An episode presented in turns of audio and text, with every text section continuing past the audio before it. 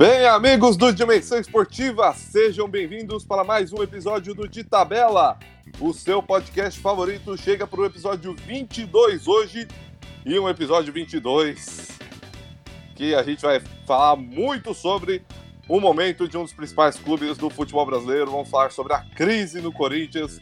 Antes de mais nada, agradecer aos nossos parceiros de sempre, né? A Agência Grego, responsável pelo logo do Dimensão Esportiva e pelo nosso site, né? O dimensãoesportiva.com. A Escola Guilda, que é quem cede o estúdio onde nós gravamos as nossas, os nossos vídeos para o YouTube. E a Gráfica IAG, que está lá anunciando também no dimensãoesportiva.com. Bom, comigo hoje, na minha ponta direita, João Pedro Bueno, o Jones. Fala, Jones. Fala, Ivanildo, beleza? Obrigado Tudo ótimo. Todo mundo que está acompanhando é, aqui na Sul de Tabela. E o campeonato está se encerrando, é, Ivanildo. Infelizmente também para o seu time, porque o negócio está ficando feio, hein? Tá ficando feio mesmo. Bom, na minha ponta esquerda, Leozinho da galera, Leonardo Bandeira. Fala galera, como sempre eu aqui, um prazer. E vamos aí, né? Falar desse Coringão aí. Que tá em crise. Crise, crise. E para falar do momento atual do Alvinegro Paulista, nada melhor do que trazer aqui alguém que acompanhou por muito tempo o Corinthians. O nosso convidado de hoje é ele que foi por seis anos repórter da Jovem Pan e setorista do Corinthians. O jornalista André Ranieri. Fala, André. Fala, Ivan, beleza? Muito obrigado pelo convite, João, Léo, todo mundo que está acompanhando aí o podcast. Legal demais participar com vocês. E hoje tem bastante assunto, hein? Momento conturbado aí do Corinthians, indecisão, qual será o próximo treinador. Tem muita coisa aí para a gente abordar. Bastante coisa mesmo. Obrigado de novo pela sua presença, André. Antes da gente falar especificamente do Corinthians, vamos só passar aqui rapidamente pela rodada que a gente teve nesse final de semana. A rodada 30 do Brasileirão, que teve quatro jogos no sábado. Começando pelo empate entre Fortaleza e Atlético Mineiro no Castelão em 2 a 2 A vitória do Palmeiras por 1 a 0 sobre o Ceará na, no Allianz Parque o empate em 0 a 0 entre Fluminense e Vasco no Maracanã e a derrota da Chapecoense na Arena Condá por 3 a 0 para o São Paulo. No domingo tivemos mais seis jogos, né? Às quatro da tarde, a goleada do Flamengo sobre o Corinthians no Maracanã por 4 a 1 o jogo que causou a demissão de Fábio Carilli. O Grenal, vencido, o Grenal 422, vencido pelo Grêmio por 2 a 0 na Arena Grêmio. A vitória do Furacão em cima do CSA na Arena da Baixada por 1 a 0 O empate entre Cruzeiro e Bahia no Mineirão em 1 a 1 A goleada do Santos do Leonardo Bandeira sobre o Botafogo por 4 a 1 na Vila Belmiro. E fechando a rodada, a vitória do Goiás por 2 a 0 sobre a Havaí no Serra Dourada. Esse jogo eu estava acompanhando, o Goiás fez dois gols nos acréscimos, né? Então, então para você ver como tá feia a situação do Havaí, que chegou à sexta derrota seguida. Bom, no momento, o G6 tem o Flamengo liderando com 71 pontos, o Palmeiras vice-líder com 63, o Santos em terceiro com 58, o São Paulo em quarto com 52. Esses quatro têm vaga para a fase de grupos da Libertadores no momento. O quinto colocado é o Grêmio com 50 pontos, o sexto é o Atlético Paranaense com 46. E como o Furacão já foi campeão da Copa do Brasil, o G6 vira G7 e o sétimo lugar no momento é o Internacional com 46. Grêmio e Inter, nesse momento, estariam indo para a pré-Libertadores. A zona de abaixamento no momento tem Fluminense com 31, CSA com 29, Chapecoense com 21 e Havaí com 17. Bom, o Corinthians foi ao Maracanã ontem, levou um 4 a 1 do Flamengo, né? Até o primeiro gol, gol de pênalti do Bruno Henrique, quer dizer, gol no rebote do pênalti, né? Que o Bruno Henrique bate o pênalti, o Cássio pega e só no rebote o atacante rubro-negro consegue fazer o gol que abriu o placar, mas até o momento do pênalti, o Corinthians ia fazendo um jogo aceitável até, quer dizer, não sei se aceitável, mas conseguiu segurar o Flamengo nos primeiros 40 minutos de jogo, até teve uma chance com o Gustavo para abrir o placar, mas depois do pênalti a, a coisa desandou, o Flamengo fez quatro. Em determinado momento do jogo, eu pelo menos tive a impressão que tirou o pé, poderia ter feito mais até o time de Jorge Jesus, mas terminou 4 a 1 e logo na coletiva depois do jogo, o presidente Andrés Sanches anunciou a saída de Fábio Carilli, o treinador tricampeão paulista e campeão brasileiro no ano de 2017, deixa o clube 10 meses após o seu retorno. É, pedi para o André começar falando que ficou muito marcado né, no, no Paulistão uma discussão árdua do Carilli com você, André. Você, você que estava lá, você que participou desse Sim. momento, né? É, fala-se, antes de falarmos né, sobre possíveis substitutos, os próximos capítulos do Corinthians, que um depoimento seu, se você compartilha da mesma opinião que eu, que o Carilli deixou a humildade dele na Arábia e se você acha que foi correta a saída do treinador. Bom, vamos lá, são coisas distintas, né? Sobre é, o Carilli ter sido demitido agora, eu particularmente sou contra a demissão de treinador, né? Eu, eu acho que para você mudar a, a, mudar a cultura do, do futebol brasileiro, é, você tem que, por mais que o trabalho já não esteja perfeito, não é uma tragédia, não dá para dizer que é, o trabalho do Carilli na temporada foi uma tragédia, né? Semifinal de Copa Sul-Americana, agora, querendo ou não, ainda está na parte de cima da tabela do Campeonato Brasileiro. Nesse momento, o Corinthians é o oitavo colocado, tem chance ainda de conseguir uma vaga na pré-Libertadores. É uma vaga direta, eu já acho mais complicado, mas tem sim chance de conseguir uma vaga na pré-Libertadores. O futebol, sim, né? O torcedor pode reclamar do futebol, porque o desempenho do, do time do Corinthians há, há um bom tempo era um desempenho muito ruim. Mas enquanto é, as pessoas continuarem demitindo o treinador, faltando um mês, dois meses para acabar o ano, é, aí não, não, tem muito o que fazer, né? Termina o ciclo, é, é, é a mudança de mentalidade. Você tem que mostrar para os jogadores que, é, por mais que ele eles não estejam eventualmente satisfeitos, não estou dizendo que é isso que acontece no Corinthians hoje, mas que eles vão ter que saber lidar. É, com esse tipo de situação, conviver com o treinador até o fim do ano, e aí sim, a partir do, do ano seguinte, você inicia uma nova trajetória em alguns casos, como foi o do Jorge Jesus, que ainda é, era meio de temporada e o trabalho do Abel estava muito ruim e, e era necessária mesmo uma mudança drástica no Flamengo, aí você pode cogitar. Ainda assim, não sou super favorável, mas aí é compreensível. Agora, faltando um mês para acabar o campeonato, né? Eu acho que um mês, dois meses, eu acho que, é, na verdade, a decisão não sei se foi a mais correta. Vai ficar o Coelho agora, aí não sabe se vai trazer um outro treinador já para agora, porque mudança no time, um novo treinador não vai conseguir fazer. Né? O Diniz no São Paulo, por exemplo, a gente sabe que é, ele vai ter dificuldade de, de colocar a mentalidade dele é, para funcionar, já que ele não teve pré-temporada, não teve intertemporada, ele está meio que trocando a roda com o carro em movimento.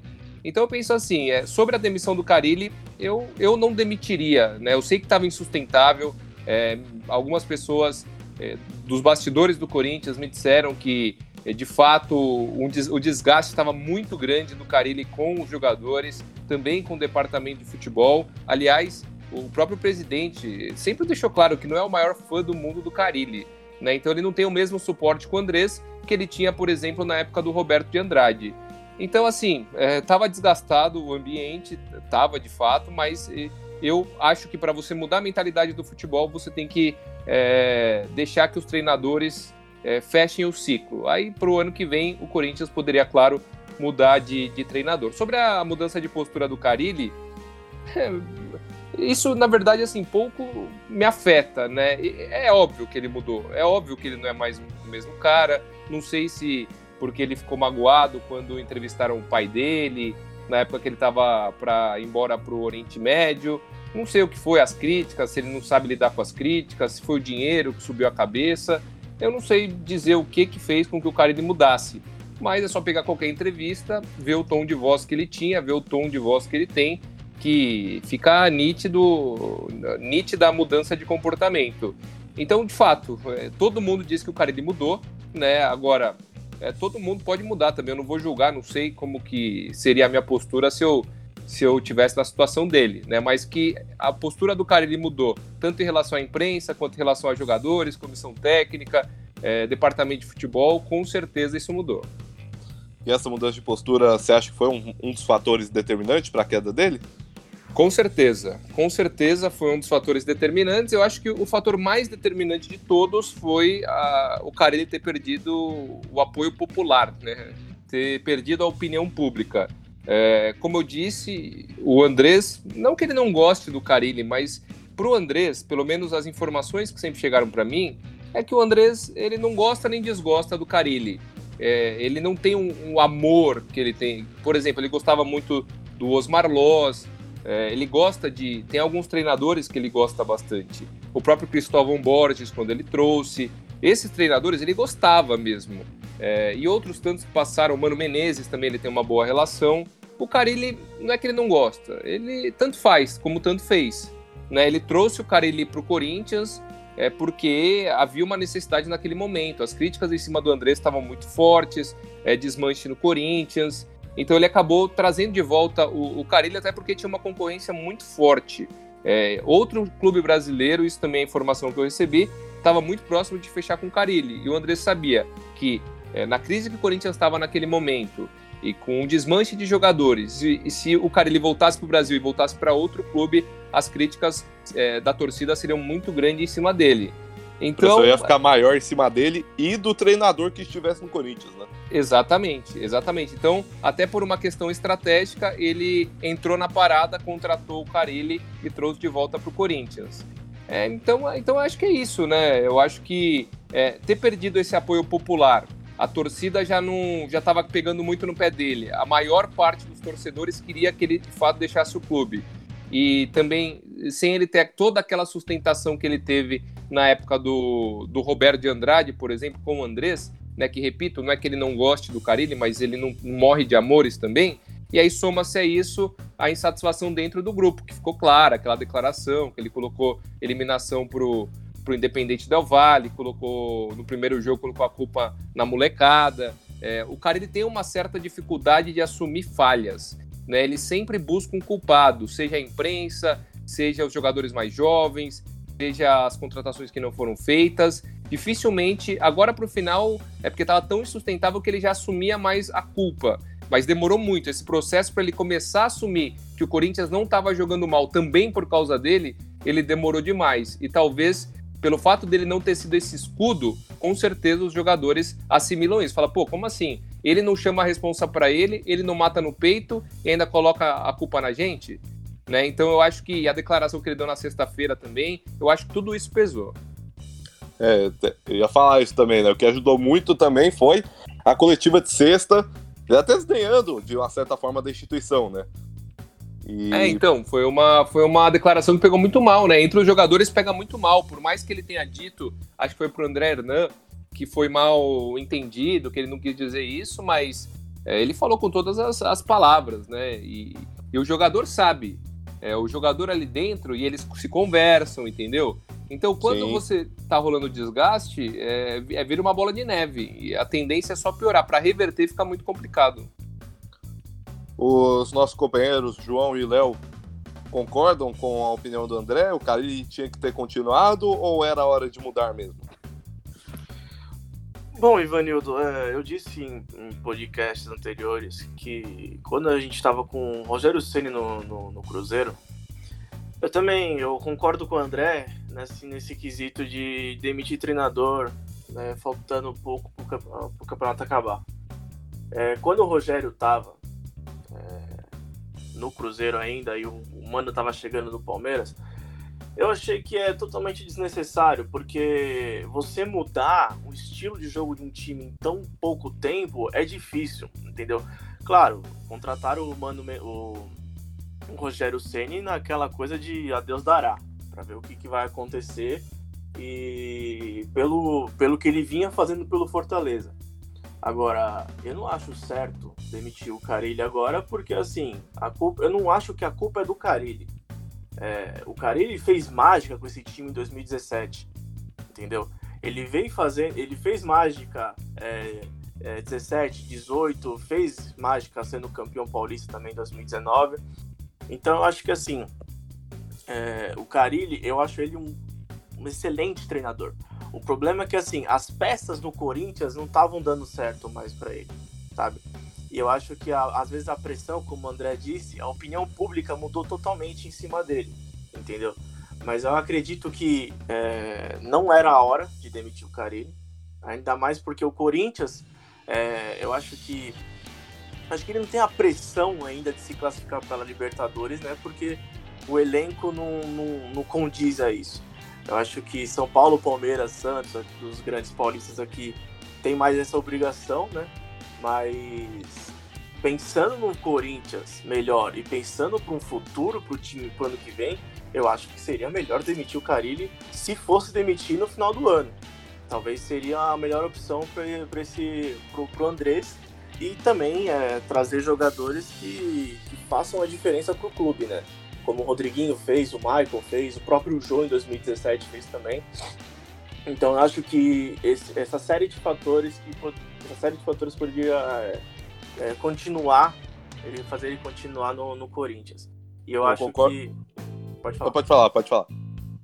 Então eu acho que eu achei isso, não, não deveria. A mesma coisa quando demitiu o Felipão. Cara, eu sou palmeirense, você tem, me, me tem no Facebook, o Ivan, o Léo também. E no Facebook, André, eu, eu, eu simplesmente desabafei, cara. Porque eu não, não sou a favor disso. A torcida do Palmeiras é a mesma coisa que aconteceu com o Carilli, sabe? A opinião pública. Então, assim, eu acho que a, a, quando demitiu o Felipão, eu falei, cara, para mim acabou o ano do Palmeiras aí. Não que o Felipão. É, Felipão, tipo, tudo bem, poderia piorar mais ainda o time, alguma coisa do tipo, mas eu não fui a, não fui a favor disso, porque não sou a favor de é, demitir técnico, por exemplo, de agosto para frente, entendeu? É, tá mais do que na cara que pro Palmeiras a meta é ganhar Libertadores. Tanto que de 2016, claro, na gestão da Crefisa de 2015 até hoje, o Palmeiras tem uma média de dois técnicos por ano. Entendeu? Por quê? Porque não ganha Libertadores. Isso acaba ficando meio chato, entendeu? Mas e, é isso aí, entendeu? E, e, ainda em cima disso, João, que você falou, uhum. né, da questão da opinião pública, é... quando você pega, você demite um treinador, você tem aquele sentimento bom, porque você fala assim, é o outrismo, a gente sempre tem o outrismo, né? Querendo dizer, o outro que entrar vai ser melhor. Então, no Palmeiras, o Lucas Lima tá no banco. Aí você fala assim, não, tá faltando o Lucas Lima. Tá faltando, que é o outrismo. Aí põe o Lucas Lima. O Lucas Lima, o time fica mais ou menos igual. É o, o, o Scarpa vai pro banco. Aí você fica com o outrismo. Pô, mas se o Scarpa estivesse jogando, o Scarpa, no Corinthians já vi isso com o Marlone, já vi isso com o Luca, já vi isso com vários jogadores, com vários treinadores também. Ah, não, esse que tá aqui não é bom. Bom é o outro. O outro, quando vier, aí sim você vai ver como que as coisas vão ser. Quando na realidade não é bem assim. É, se você parar para pensar, o Coelho até o fim da temporada, um técnico inexperiente, é, que eu não sei como, de que forma que ele vai conseguir fazer com que o Corinthians jogue melhor do que jogava com o Carilli. Se fosse uma outra, outra alternativa muito melhor, em alguma situação, mas não é. Você vai colocar um interino no lugar. Já o na inter... base, não é, o Coelho já na Sim. base não era unanimidade. Já. já recebia críticas na base, entendeu? Então não vai ser um profissional, ainda mais com a comissão técnica, que saiu o Cuca, saiu o Fabinho também. Quem mais saiu? Valmir Cruz, saiu o Lupe, né, que era o analista de desempenho. Sim. Então, você tira quatro caras que são totalmente capacitados, por mais que não vivessem bom momento, por exemplo, o Carilli não vivia bom momento, mas era uma comissão muito forte. Você coloca um cara, o Coelho, e você acha que você vai, vai melhorar como? Eu não consigo ver uma lógica em cima disso. É, até dentro de, disso aí, que eu concordo em gênero, número e grau com a parte que o João fala de que o cara ele tinha que ter ficado até o final do ano. E aí sim, para 2020, pensaria na troca. E eventualmente faria a troca. Nessa parte eu concordo. Até em conversas com amigos e aqui em casa, né? Que aqui em casa todo mundo é corintiano também. É, o papo é esse. Deixaria o Carilho até o final, deixava ele terminar, para ir no ano que vem, botar todas as opções que você tem na mesa e ver qual que é a melhor. E se a melhor opção for encerrar o contrato do Carilho, encerrasse. Eu só discordo do, do Jones, né? Só, antes do Léo falar, eu só discordo do João quando ele fala que ah, o, com esse elenco, o elenco atual não tinha muito mais o que fazer, não tinha obrigação por vaga na Libertadores. Eu, sinceramente, discordo do João, não sei se o André concorda, Mas eu discordo primeiro porque isso que eu vou falar, eu até falei em outros podcasts, não sou eu que falei. Não fui eu que falei isso que eu vou falar agora. Quem falou isso foi o Fábio Carilli no início do ano. O André tá de prova. Que o elenco desse ano é mais capacitado que o de 2017, não falou, André? Falou que tinha mais alternativas, né? Que talvez o time não fosse, não fosse melhor, mas o elenco em si tinha mais alternativa. Exatamente. Ele, ou seja, ele tinha mais material humano agora. É, eu falei, eu concordei com isso, e até falei em uma das lives, né? Que podia ter um. O time titular talvez não fosse melhor, mas o elenco é melhor. Ele tem mais opções para mudar o time do que ele tinha em 2017. E assim, lógico que não tinha que exigir do Carilho um novo título brasileiro, óbvio que não. Mas a gente podia exigir do Carilli um futebol melhor do que o que ele apresentou. Tinha que exigir um pouco mais do Carilli, uma vaga na Libertadores talvez, e não ser eliminado do jeito que foi pro Del Valle, né? Ainda se é jogo tipo, ah, ganhou aqui de 1x0, perdeu lá de 1x0, foi pro perdeu. Beleza. Mas eu acho que né, não, não pode falar. Um monte, eu vi um monte de gente falando isso, né? Que ah, o, o cara ele tá tirando leite de pedra. Não, porque o elenco, ele mesmo falou que é melhor. Léo? Eu acho que, infelizmente, no futebol brasileiro, a gente vive uma cultura de resultados. É aquela coisa. Os técnicos já chegam no time sendo cobrados sobre resultado. Eu falo assim, por exemplo, o São Paulo chegou no Santos e eu, como Santista, eu pensei que o Santos esse ano fosse brigar para não cair para a segunda divisão, pelo exemplo que tem. E o São Paulo chegou e falou: não, a gente vai fazer um time pra daqui, pra daqui um ano, entendeu? Aquela coisa de ter. O técnico ele tem confiança da presidência de fazer um elenco que seja que cresça ao longo do ano, entendeu? Não é aquela coisa que você chegar e falar: tem que ganhar a Libertadores, tem que ganhar a Copa do Brasil, tem que ganhar a Sul-Americana. O, o São Paulo levou uma goleada, acho que foi no Paulista, se não me engano, e todo mundo começou, ai meu Deus, o Santos apanhou, o Santos estava aí, estava jogando bem. É, Pô, tomou acontece. duas. Tomou duas, né? O 5x1 5x1 pro Ituano e 4x0 pro Botafogo. Isso. E, e, assim, a cultura que a gente vive no futebol é, tipo, é assustadora, porque isso também é, é, é levado também para a seleção, entende? Se o técnico não joga bem um jogo, ai meu Deus, tem que tirar esse técnico, tem que isso, tem que. É capaz Pô, o Tite, o Tite acabou de ganhar a Copa América e porque empatou com o Senegal um amistoso, os caras já estão falando pedindo a cabeça dele já. É aquela, do jeito que o, que o pessoal, assim, que a torcida é, se o, se o Jorge Jesus chegar na final da Libertadores e perder, tipo assim, de uns 4 a 0 pro River Plate, que todo mundo considera difícil, pronto, o Jorge Jesus vai ter que cair, Jorge Jesus não tá fazendo um bom trabalho no Flamengo. Porque você fala assim, querendo ou não, o time do, do Corinthians não era um time favorito ao título, vamos dizer assim, né? Também não. o que acontece? Foi isso que a gente estava conversando. Se você parar e pensar, o time do Corinthians, pela pontuação que tem, em outros campeonatos estaria bem. Estaria vivendo uma ótima fase, quem sabe até brigando pelo título. Só que, meu, o Flamengo elevou, elevou tanto o nível do campeonato, aquela coisa de puxar, que você fala, puxar o tarrafo pra cima, é, que os outros times é, que os outros times começaram a ser mais pressionados ainda, entende? Então isso que é complicado. Eu acho que eu, eu também concordo com o André, como vocês disseram. Eu não acho que o cara deveria sair. Também não acho, como eu falei pra vocês, que o Felipão deveria ter saído do Palmeiras. Também acho que ele deveria ter tido essa tranquilidade e falar assim, tenta resolver. O Felipão mas... eu já discordo um pouco porque era um caso, não que o do Carilli não seja, mas era um, mas para mim era um caso mais evidente ainda de que é, o Palmeiras estava em uma queda livre brusca e naquele caso a gente estava falando do, de um time que ainda teria um turno inteiro, né, para trazer um outro treinador e foi isso que fez, né? Mandou mandou o Filipão embora e trouxe o Mano Menezes. Agora, que eu acho errado é faltando oito rodadas. São oito jogos. São oito jogos para o Corinthians tentar uma pré-Libertadores. Que eu acho que não vai conseguir. Acho, e acho mais difícil sem o Carilli, inclusive. Acho que a chance do Corinthians conseguir essa pré-Libertadores aí seria maior com o Carilli. Ainda sem ele, vai ficar mais complicado. E.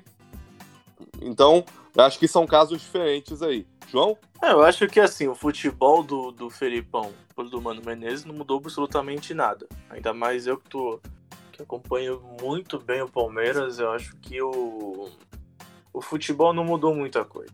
É, talvez a, a impressão que a torcida tem é, de tudo que está acontecendo, eu acho que a, o Felipão ganharia, ganharia os mesmos jogos que o Mano Menezes está ganhando. O único jogo grande que o Mano Menezes ganhou foi contra o São Paulo, né? Que, É que eu acho pa- Mas se você parar pra pensar, o Felipão não tá ganhando nenhum jogo, né? Não, mas aí dentro- se ele mantesse aquele, aquele pré-Copa América lá que ele estava tendo, se não tivesse a da Copa América, obviamente a gente, o Palmeiras poderia até dar mais pontos que o Flamengo. Será? Eu tenho absoluta certeza. Porque assim, calma, é, o que a gente tá discutindo aqui é tipo. É, é, os tre o, o estilo de jogo dos treinadores. Eu acho que assim, o estilo do Felipão pro do Mano Menezes não mudou absolutamente nada. O Palmeiras, pós é, Copa América, ele foi eliminado da Libertadores, foi eliminado da, da Copa, Copa do Brasil, do com- Brasil. com duas derrotas. E teve a derrota pro Ceará, o resto foi só empate. Então, assim, eu, eu acho que às vezes é um- o próprio momento do time. É, você sabe, quando é pra um time ser campeão e quando é pra um time cair, as coisas sempre vão, vão acontecer. Por exemplo, o jogo do Flamengo contra o CSA foi crucial, cara. Porque assim, o jogo do Flamengo e do CSA, quando, aqui, aqui- se o Flamengo tivesse pra cair ou pra se classificar pra Libertadores, com certeza aquelas, tudo aquele monte de bola que o CSA colocou lá, com certeza ia entrar. A mesma coisa, tipo, pro Havaí. Se fosse, por exemplo, o Havaí é, precisando fazer. Não, uma coisa, desculpa, pro CSA fazer aqueles gols também não tava entrando, porque o time tá numa situação ruim, entendeu? Então acho que assim, É. às vezes é o momento do clube, o momento do time que não tá muito bom. E o momento pós-Copa América do Palmeiras não foi muito bom mesmo. Eu não acho que mudar o Mano Menezes mudou o estilo de jogo, mudou o ambiente. Não mudou, tá a mesma coisa, entendeu? Mas. Enfim, é isso aí. Bom, agora falando, voltando ao Corinthians e falando, pensando nos próximos passos do Alvinegro, né, já começou a falar de possíveis substitutos, né? Na quarta-feira será o Diego Coelho, que vai comandar o time diante do Fortaleza. Jogo esse que nós vamos palpitar mais pro final do programa. Mas enfim, já se falou da possibilidade de Silvinho, já se falou um dos nomes mais fortes, né, junto com o Silvinho, é o Thiago Nunes. Inclusive, hoje eu tava lendo uma matéria, se não me engano, foi no Globo Esporte. Eu vou até confirmar aqui que o Corinthians ia tentar o Thiago Nunes ainda para esse brasileiro. Tentar tirar ele do furacão já agora, já. Né? Mas esses são os dois nomes que mais agradam a diretoria, né? E tem outros nomes que torcedores falam, né? Tem torcedor que gosta do Roger Machado, tem torcedor que gosta do, do, Fel, do Felipão, não, do Luxemburgo. Enfim, para vocês, começando pelo André, quem é o nome ideal para o Corinthians? No, e quando eu digo nome ideal, eu não digo só a melhor opção, como a mais viável. Qual é o nome ideal para o Corinthians, André? Bom, se, se não precisar ser a mais viável, eu acho que é o Guardiola. Mas, brincadeiras à parte, é, eu acho que o Thiago Nunes é o que, dos nomes que foram especulados, para mim é o mais promissor, né? É um treinador que é, tem uma capacidade tática muito grande, tem uma leitura de jogo muito boa, é um treinador que sabe potencializar os jogadores, e aí é só você ver o Cirino que está jogando, Thiago Heleno, né? Jogadores que em outros clubes eram refugos, né? E no Atlético Paranaense estão jogando muito bem. É um cara que sabe utilizar bastante a base e no Corinthians é importante isso, né? Eu acho que o Carilli, por mais que ele utilizasse a base, ele tinha dificuldade em fazer uma transição mais fluida, né? Era uma transição meio que dependendo demais da, de um bom desempenho dos jogadores, né? E, e nem sempre o jogador chega e já consegue jogar tudo que ele pode. Então, eu vejo hoje, em relação a todos os nomes que foram especulados, que o que mais se adequa ao perfil do Corinthians é o Thiago Nunes. Ele não tem esse perfil tão reativo, né? Gosta muito de propor o jogo, esse DNA reativo do Corinthians que vem desde o Mano Menezes, mas ele, ele também não é aquele, aquele, aquele treinador que propõe o jogo que expõe de, e se expõe demais, como por exemplo é o, o Sampaoli, muitas vezes, o próprio Jorge Jesus, né? Mas ele está tendo um, uma imposição tão grande que a zaga praticamente não está sendo nem agredida. mas é, eu vejo o Thiago Nunes como o cara ideal. Agora, é difícil imaginar que ele, é, o contrato dele vai até o fim do ano só, né? É difícil imaginar que, sei lá, ele troque o Atlético Paranaense pelo Corinthians nesse momento. Claro que o Corinthians é muito maior que o Atlético, só que é, lá ele, ele, ele é rei, lá ele vai ter um, um reajuste salarial, vai ganhar muito bem, provavelmente no próximo contrato que ele fizer, já ganha bem, mas vai ganhar melhor. Ele é, foi campeão da Sul-Americana, foi campeão da Copa do Brasil, já tem uma vaga assegurada na fase de grupos da, da Copa Libertadores da América. Ele viria para um Corinthians que está meio em frangalhos, né, que não provavelmente não vai conseguir uma vaga na, na fase de grupos direto, talvez ou provavelmente também nem consiga na pré-Libertadores. É, eu não sei se o momento é tão atrativo. O Corinthians meio em crise, né? Por que, que você é, sairia de um clube é, onde você é totalmente respeitado, onde você construiu uma reputação e, e, você, por mais que esteja na sua zona de conforto, você vive uma evolução plena para apostar em outro clube que é muito maior no cenário eh, nacional, mas que também é conhecido por é, contratar o treinador e três meses depois isso já aconteceu muitas vezes na história, três meses depois, seis meses depois, se não der certo, manda embora e contrata outro. Né? Então o, o Thiago Nunes colocaria mais a conta dele em risco, já que no Atlético Paranaense a chance dele começar e terminar a próxima temporada é muito maior do que se ele começasse e terminasse no Corinthians. Né? Claro que assim, vai muito do, do desafio pessoal. Se ele acha que ele tem é, cacife para isso, se ele acha que ele vai conseguir, vai aguentar a bronca, e, e existe, claro, essa possibilidade, beleza. Ele pode ser mais ousado. Agora, é, analisando friamente, eu acho que ele tem muito mais chances de se dar mal no Corinthians do que se dar melhor do que conseguiria no, no Atlético Paranaense. É só se... É, ele vai sair só se ele não estiver mais aguentando Petralha, né? Que... Ele se dá bem com Petralha, né? Ele tá é, tendo então, reunião é. agora, tá tendo reunião para ver extensão de contrato e tal. Mas ele, ele se dá bem lá no, com Petralha, com o pessoal do Atlético Paranaense. Só, só se na reunião o Petralha der a louca dele ele falar. É o seguinte, não vai ganhar mais nenhum real, vai ser isso aqui. Aí ele fala, tá, beleza, então eu vou pegar minha, meus planos de bunda aqui e vou embora. Ah, difícil, difícil. É, é, muito difícil mesmo.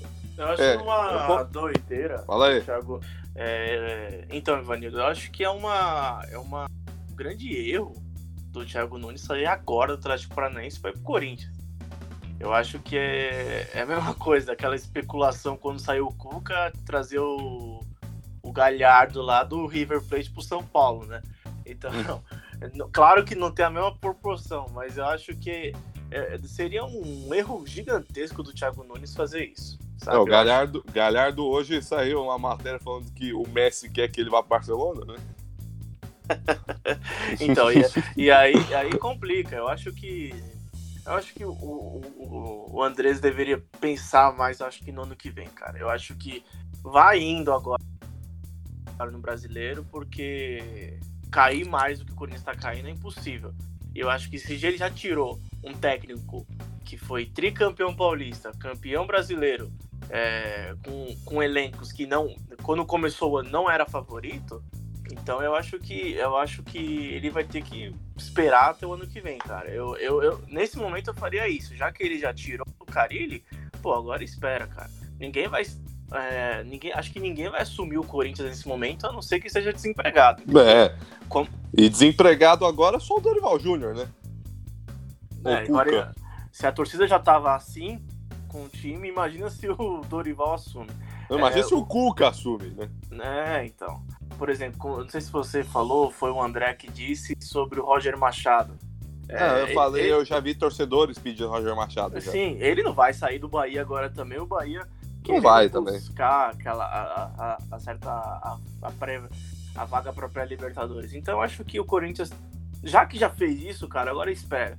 Se trouxer alguém, não sei se vai ser de alguém com, com alguém com muito nome assim, mas né, futebol a, a diretoria do mas acredito que não, não vai trazer ninguém assim de peso, pelo menos para 2019. Léo?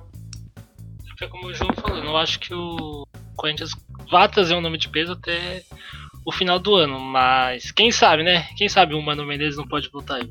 Mano Menezes não, um Tite da vida pode voltar, né? Ô louco, tá. Ô louco, Tite. É, o Tite Aí o, Não aí, sei, o papai né? Renato, aí o papai Renato na seleção. Mas como eu. Assim, o Silvinho eu não sei se eu não. Eu, não gosto do Silvinho, na verdade. Eu, não- eu vi poucos jogos dele, acho que eu vi uns três ou quatro só. Mas não me agradou o time, o estilo dele. Eu acho que o técnico do Atlético é bem melhor mesmo, mais qualificado, e mostrou isso na Copa do Brasil. É, pelo que falam na França, o Silvinho sofria lá as mesmas críticas que o Carilli sofre aqui, que o time não sabe atacar direito.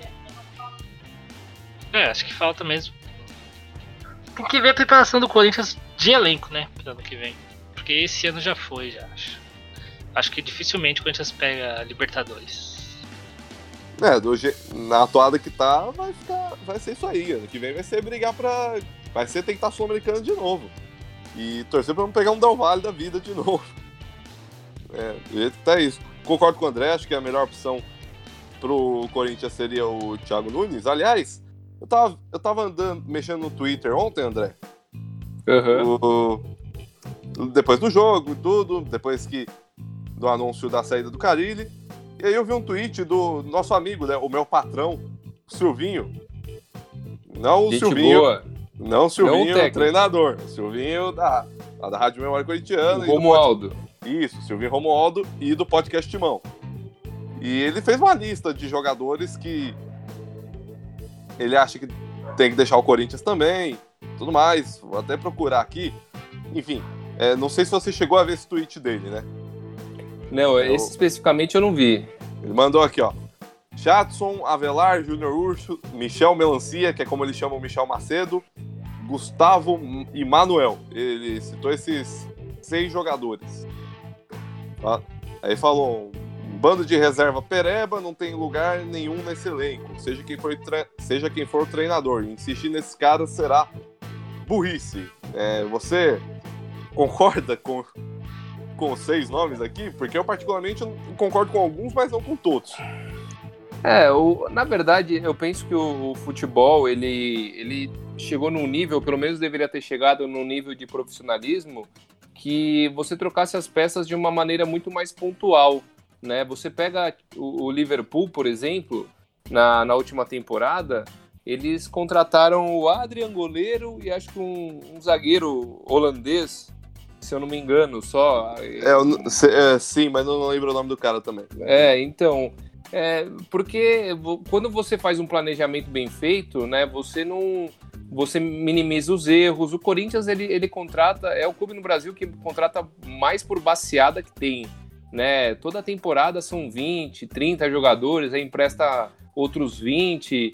É, eu particularmente discordo. Eu acho que você tem que é, sempre é, utilizar os jogadores da base bastante, utilizar os jogadores que você tem no elenco, potencializar esses jogadores e de uma temporada para outra, duas peças você vai vender, outras duas você vai você não vai renovar e você traz mais duas peças ou três ou quatro no máximo.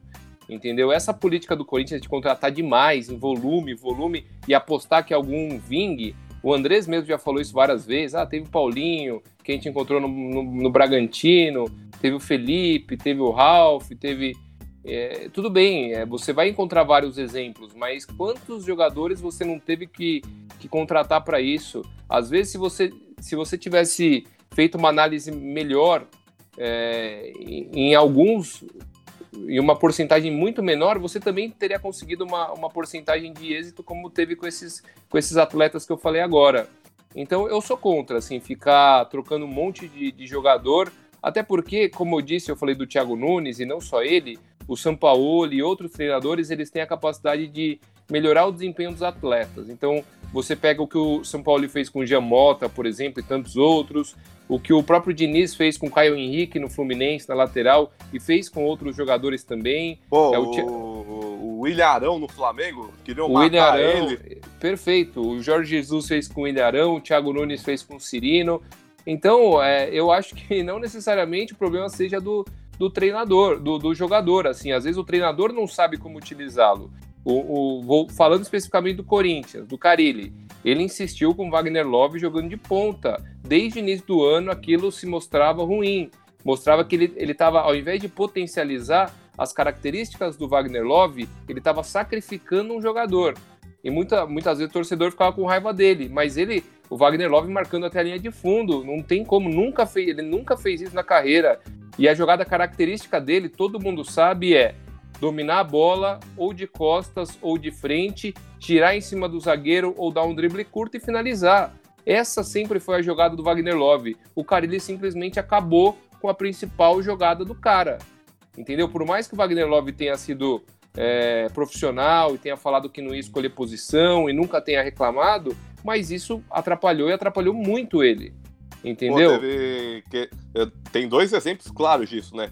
Primeiro, o jogo contra o Atlético Mineiro, que eh, não foi, quer dizer, não foi um exemplo claro, é só um fato curioso que eu lembro. Uhum. Que no escanteio ele, o Wagner Love quase faz um gol contra, aí o Cássio pega. Aí no contra-ataque quase que ele faz um gol a favor.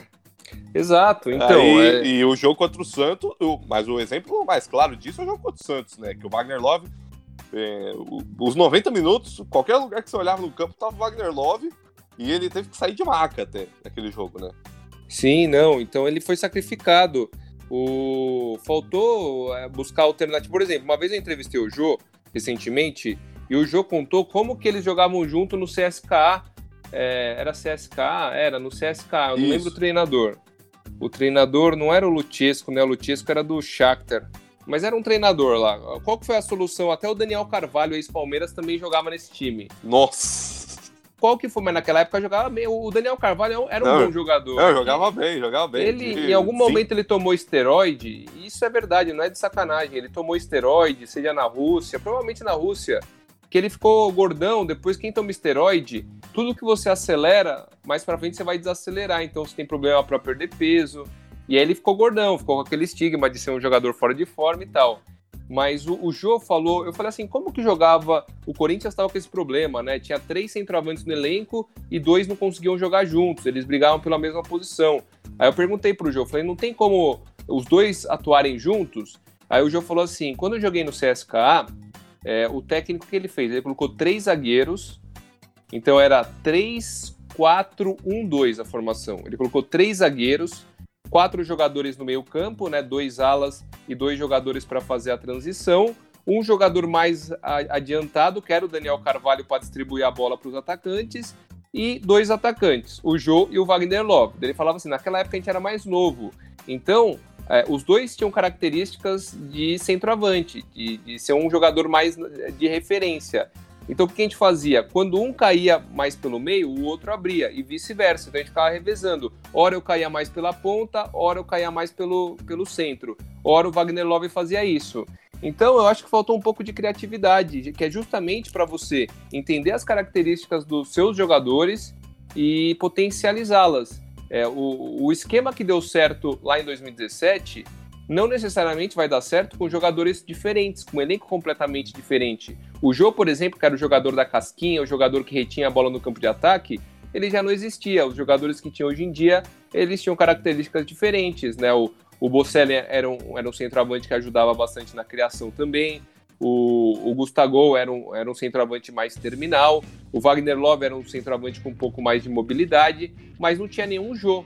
Né? Então você é. tem que adequar o, o, seu esquema aos jogadores que você tem naquele momento. Exatamente. É, André, uma pergunta. Teleco 1910 é uma fonte confiável? Ah, ele tem algumas informações interessantes aí que ele dá no Twitter sempre. Tweet dele de um, quase uma hora atrás. O técnico do Corinthians em 2020 se encaminha para ser Thiago Nunes. Os valores são substancialmente maiores que o Atlético. Vamos aguardar. Vamos aguardar, né, a informação aí do Teleco de que o nome que a gente falou aqui, né, que eu e o André falamos que é o nosso nome favorito para assumir o Corinthians. Segundo o Teleco, pode ser, deve ser Thiago Nunes, né? É, o, é, é tem a questão financeira também, né? Tem a questão financeira. O Corinthians, querendo ou não, por mais que não esteja hoje tão estruturado é, ou tão bem administrado, né? A estrutura do Corinthians é muito boa, mas é, por mais que o Corinthians não esteja tão é, bem administrado neste momento como está o Atlético Paranaense, é, o Corinthians tem um poder é, financeiro muito maior, né? Então, se é, oferecer uma bala para ele, uma grana violenta, aí é difícil de negar, né? O Atlético Paranaense provavelmente vai cobrir até um determinado momento, mas passando do teto que eles estão dispostos a pagar, aí vai ficar difícil, né? O Corinthians tem um poder de um, um, poder é, financeiro maior, então existe a possibilidade. Mas como eu falei, acho que o João também falou, o Léo, é, não sei se seria a melhor escolha para ele nesse momento, né? De sair ambiente que ele que ele está tão acostumado e que o trabalho está sendo tão bem feito para ir para um novo ambiente em crise, de incertezas, de é, não saber de fato como vai ser o futuro. Então vamos aguardar, né? De fato vamos aguardar, mas seria uma baita contratação aí para o Corinthians. É, que pro Thiago Nunes pode não ser o melhor, mas que é o que seria o melhor pro Corinthians, acho que nenhum de nós tem dúvida aqui, né? Sim. Que, que pelo, pelo, pela perspectiva do Thiago, talvez não seja a melhor coisa que ele pode fazer, mas pela perspectiva do Corinthians é de fato a melhor. E você falou do dinheiro, né? O cara ele recebia, posso estar falando, falando bobagem, né? Mas recebia, se não me engano, mais que o dobro do que o Thiago Nunes recebe no Atlético, né? Então, o salário do ele era bem alto, né? Os Sim. mais altos entre os treinadores e o Thiago Nunes para um time de Série A não é tão alto, não era tão alto, né? Bom, enfim, vamos aguardar as cenas dos próximos capítulos, ver o que, vai acontecer. Mas as últimas oito rodadas do Brasileirão não prometem, aliás, prometem não ser nada fáceis pro Corinthians.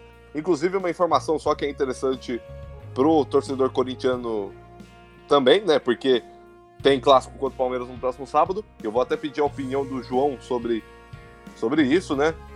É, a decisão de hoje é que o Felipe Melo tomou uma suspensão de cinco jogos aí. Vai, não joga os próximos cinco jogos do Palmeiras, dentre eles o clássico contra o Corinthians no próximo sábado.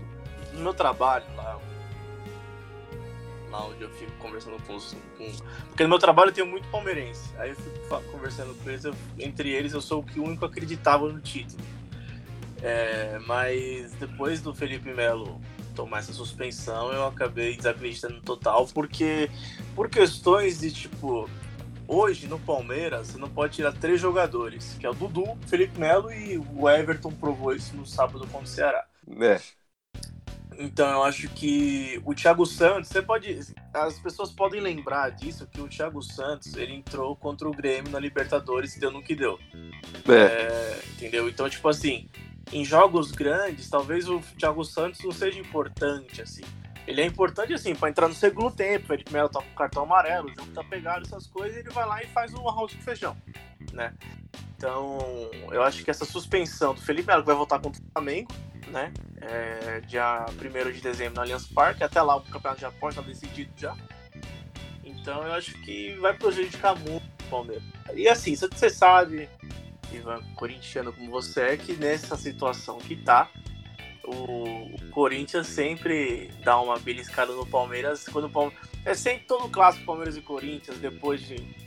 Depois da gestão Crefisa, é essa coisa. Corinthians, tá, em, Corinthians tá embaixo, Palmeiras tá lá em cima, vai. Aí vai lá e volta tudo normal.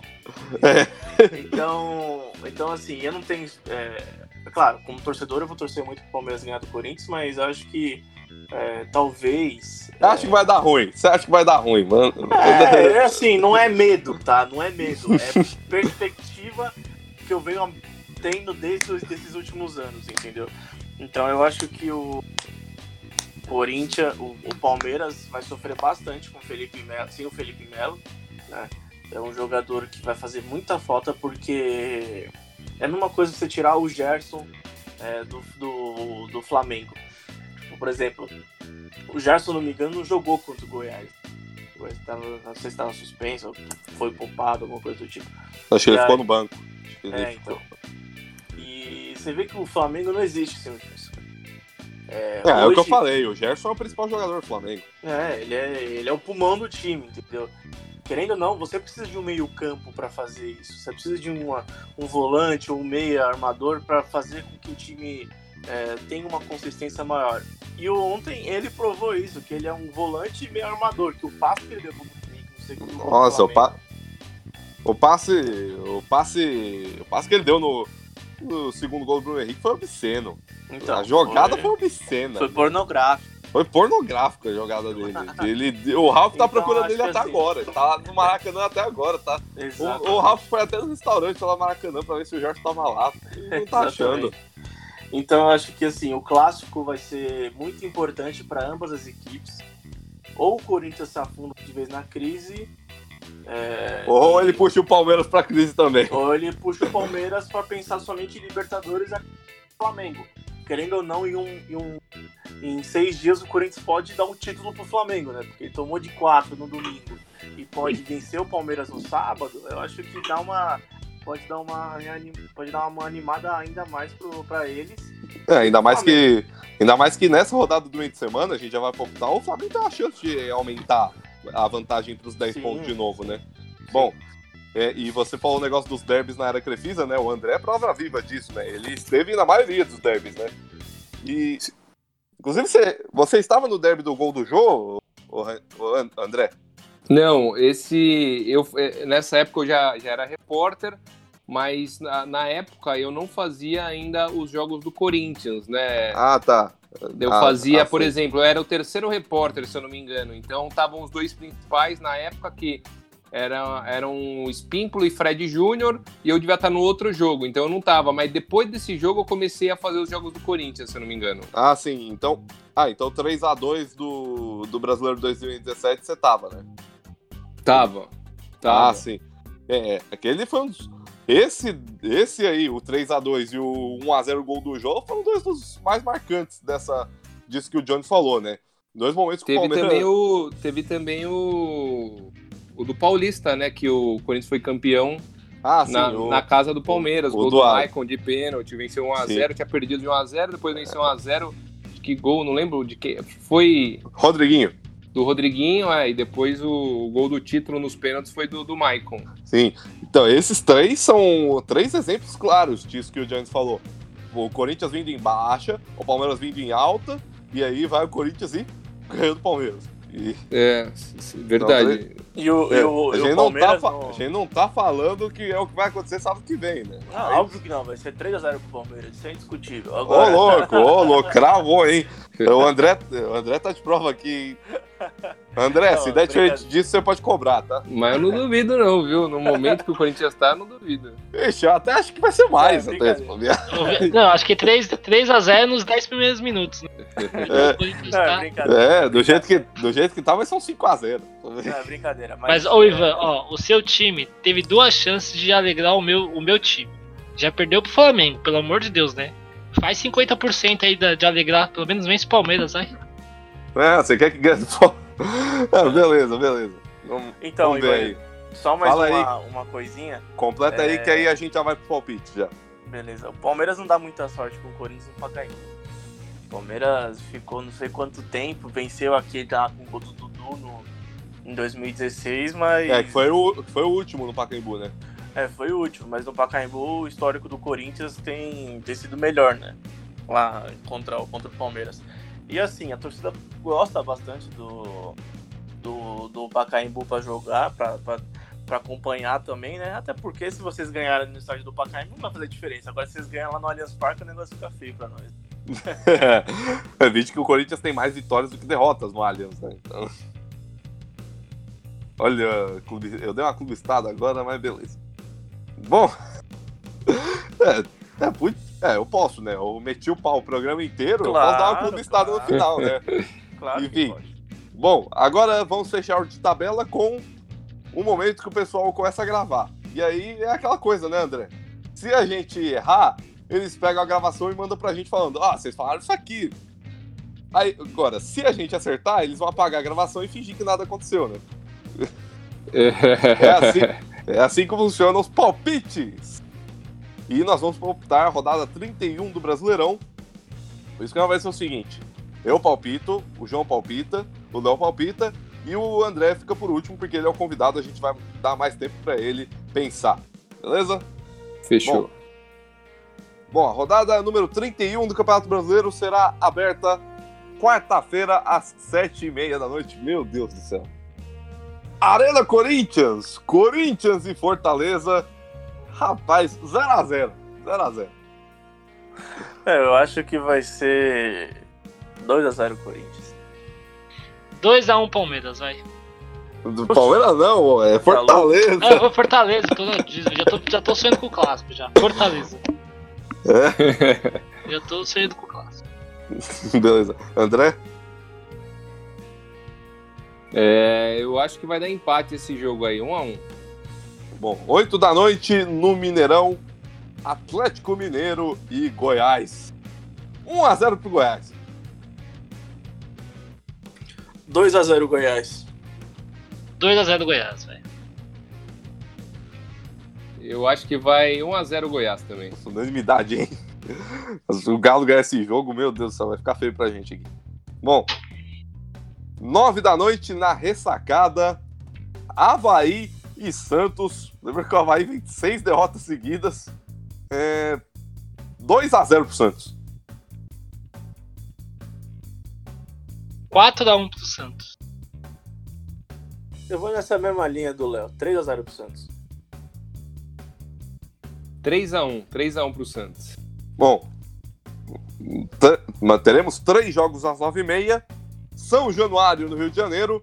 Vasco da Gama e Palmeiras. 2x1 pro Palmeiras. 3x0 pro Palmeiras. 1x0 Vasco. Mentira. 2x0 Palmeiras. 1 a 0 Palmeiras. Rapaz, mas esse jogo aqui, eu vou falar a real, tem mais chance de dar a zebra do que no outro, né? Porque, porque o Vascão do Luxemburgo tá. Não tá ruim, não, velho. Enfim. Bom, ainda às 9h30, na Fonte Nova, em Salvador, Bahia e Chapecoense, o Bahia volta a vencer 2 a 0 3x0 Bahia. 1x0 Bahia. É, eu vou de 2 a 0 também. Bom, e fechando a quarta-feira, na Arena da Baixada, também às 9h30, Furacão, Atlético Paranaense e Cruzeiro. Aposto no 3 a 1 pro Furacão. 1x0 Furacão.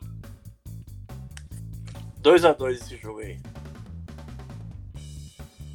Acho que dá Furacão 2 a 1 Bom, quatro jogos na quinta-feira, dois deles às sete e meia. No Castelão, no Ceará, Ceará e Internacional. 1x0 pro Vozão. 2x1 pro Colorado. A situação no Inter não tá fácil não, mas acho que aí pode reanimar a torcida 1x0 pro, pro Inter. Acho que dá empate, 1 a 1 Bom, o outro jogo e meia é Morumbi. Meu Deus do céu, se o Vinícius estivesse aqui, ele ia falar talvez 0x0. Enfim. São Paulo e Fluminense, duelo tricolor no Morumbi. Eu aposto na vitória de São Paulo por 3 a 0 Eu acho que esse jogo vai ser 2x2. 2x0 São Paulo. 3 a 1 São Paulo. Bom, às 8 da noite no Engenhão, clássico carioca, Botafogo e Flamengo. 5 a 1 pro Flamengo. 3x1 pro Flamengo. Ô Ivan, é com clubismo ou sem clubismo isso aqui?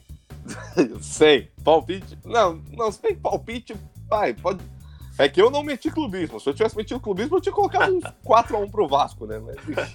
Meu coração quer o placar adverso, mas eu acho que vai ser uns 3x0 pro Flamengo.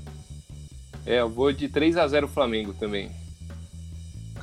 Fechando a rodada, Arena Grêmio, às 9 da noite. Grêmio e CSA de Alagoas. Rapaz, eu não gastei minha cota de zebra até agora, então vai ser nesse jogo que eu vou gastar. 1x0 pro CSA. Meu, esse jogo tá com cara de zebra também. Mas acho que vai ser 3x1 pro Grêmio. 2x0 pro Grêmio. 2 a 1 pro Grêmio. Bom, esses foram os palpites do Campeonato Brasileiro, né? Que, uma coisa que eu falei no durante o programa é que se o Vasco ganhar do Palmeiras e o Flamengo ganhar do Botafogo, vai para 11 pontos a vantagem, né? Aí, aí entraria naquele negócio, né, do que o Corinthians podia ajudar o Flamengo a ser campeão 100%, né? Perdendo pro Flamengo e depois ganhando do Palmeiras, né? Mas se, será se o se o Palmeiras perder do Vasco, o Flamengo ganha do Do Botafogo. do Botafogo. E aí acontece a mesma coisa no final de semana. O Flamengo já pode ser campeão ainda não. Deixa eu ver. Se o Flamengo ficaria 11 pontos aí no domingo. Se o Corinthians ganha do Palmeiras e o Flamengo ganha do Bahia, fica 14. Já é campeão. Faltando 6, 18. Não, ainda não, porque são 18 pontos em disputa. Ah, é verdade. Vai, É verdade. vai- vai ficar. Quase, é. 14 o campeão é o virtual campeão, né? É, lembrando que o Flamengo, logo depois do jogo contra o Bahia, ele já vai jogar o jogo da rodada 34 contra o Vasco. O jogo foi antecipado devido à participação do Flamengo na final da Libertadores, né? Ou seja, o Flamengo pode. Vai, vamos supor que dá tudo certo pro Flamengo e chega no jogo contra o Vasco com 14 pontos. Ele pode aumentar para 17 essa vantagem. E se ele ganhar o jogo contra o Grêmio, que é na rodada 33, ele pode chegar em Santiago com 17 pontos de vantagem. Aí eu acho que já era, né? Não- não Impressionante como o Vasco ele gosta de dar o título pras pessoas também, né? Pros times, na verdade. Não, o Vasco é co- coisa de louco. É, Vai ser É em São Va- Januário esse jogo? É, não tem como ser em Januário, né? É São Januário. Só- Ah, não, peraí. O Flamengo e e Vasco? Vasco. É. Não, é mando do Flamengo, é Maracanã. né? Ah, então. Primeiro porque turno dois- foi em Brasília, mando do Vasco. É, mas não pode, eu acho lá. 2015 foi o Corinthians, 2018 o Palmeiras, esse ano pode ser o Flamengo. O- A vida dos Vascaínos tá. Né, cara? É, enfim. Bom, esse foi o de tabela de hoje. André, muito obrigado pela sua participação. A porta tá aberta aqui, sempre que você puder, pode voltar aí. Foi muito bom contar com você no programa de hoje e podem vir aí mais outras participações, né, meu querido?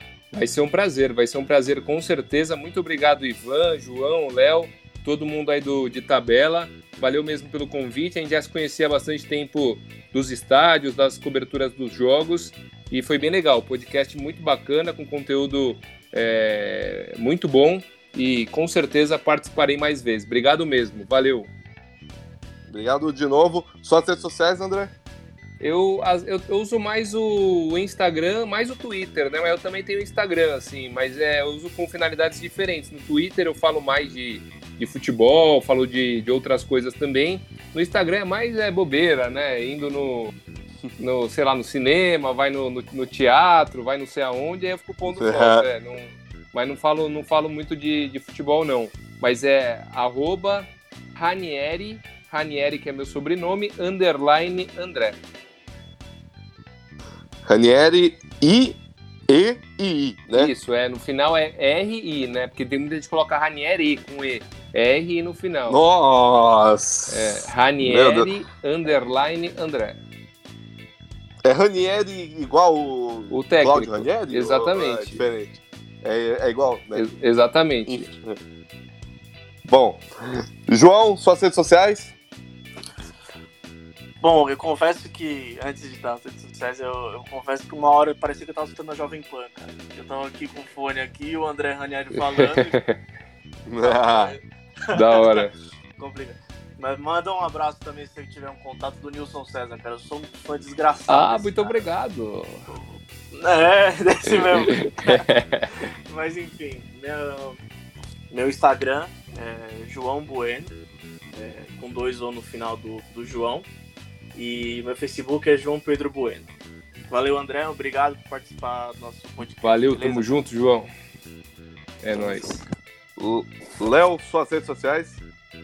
Minhas redes sociais é Leonardo Bandeira no Facebook e Leonardo Underline B de Souza no Instagram. E queria agradecer o André, porque assim, eu já falei isso em outros podcasts. É um prazer fazer podcast com pessoas que já estão no meio jornalístico já, que assim, são, por exemplo, famosas para nós que somos estudantes, assim, jornalismo é aquele Ah, que a gente fica com os olhos brilhando quando escuta. Mas obrigado de verdade. E não queria mandar um abraço para todas as pessoas que estão escutando o podcast. Valeu, mano. Bom, minha... Bom, minhas redes sociais, Ivan Pignatari no Facebook, Ivan Pignatari 10 no Instagram e Ivan CP underline 99 no Twitter. Me segue lá, segue o João, segue o Léo e segue o André também. E segue o Dimensão Esportiva, Dimensão Esportiva no Facebook, Dimensão.esportiva no Instagram e Dimensão underline ESP no Twitter, além do nosso site, o dimensãoesportiva.com. Para ter acesso ao nosso canal no YouTube, é Dimensão Esportiva, mas o link vai estar lá no nosso Twitter, além do nosso Linktree, que é por onde você escolhe a plataforma na qual você vai ouvir o nosso podcast. Se vai ser por Spotify, Google Podcast, Apple Podcast, ah, qualquer plataforma de, podcast que você usa, a gente vai estar tá lá para você ouvir. Beleza? Muito obrigado a todos que ouviram o episódio 22 do de Tabela. Até a próxima. Falou!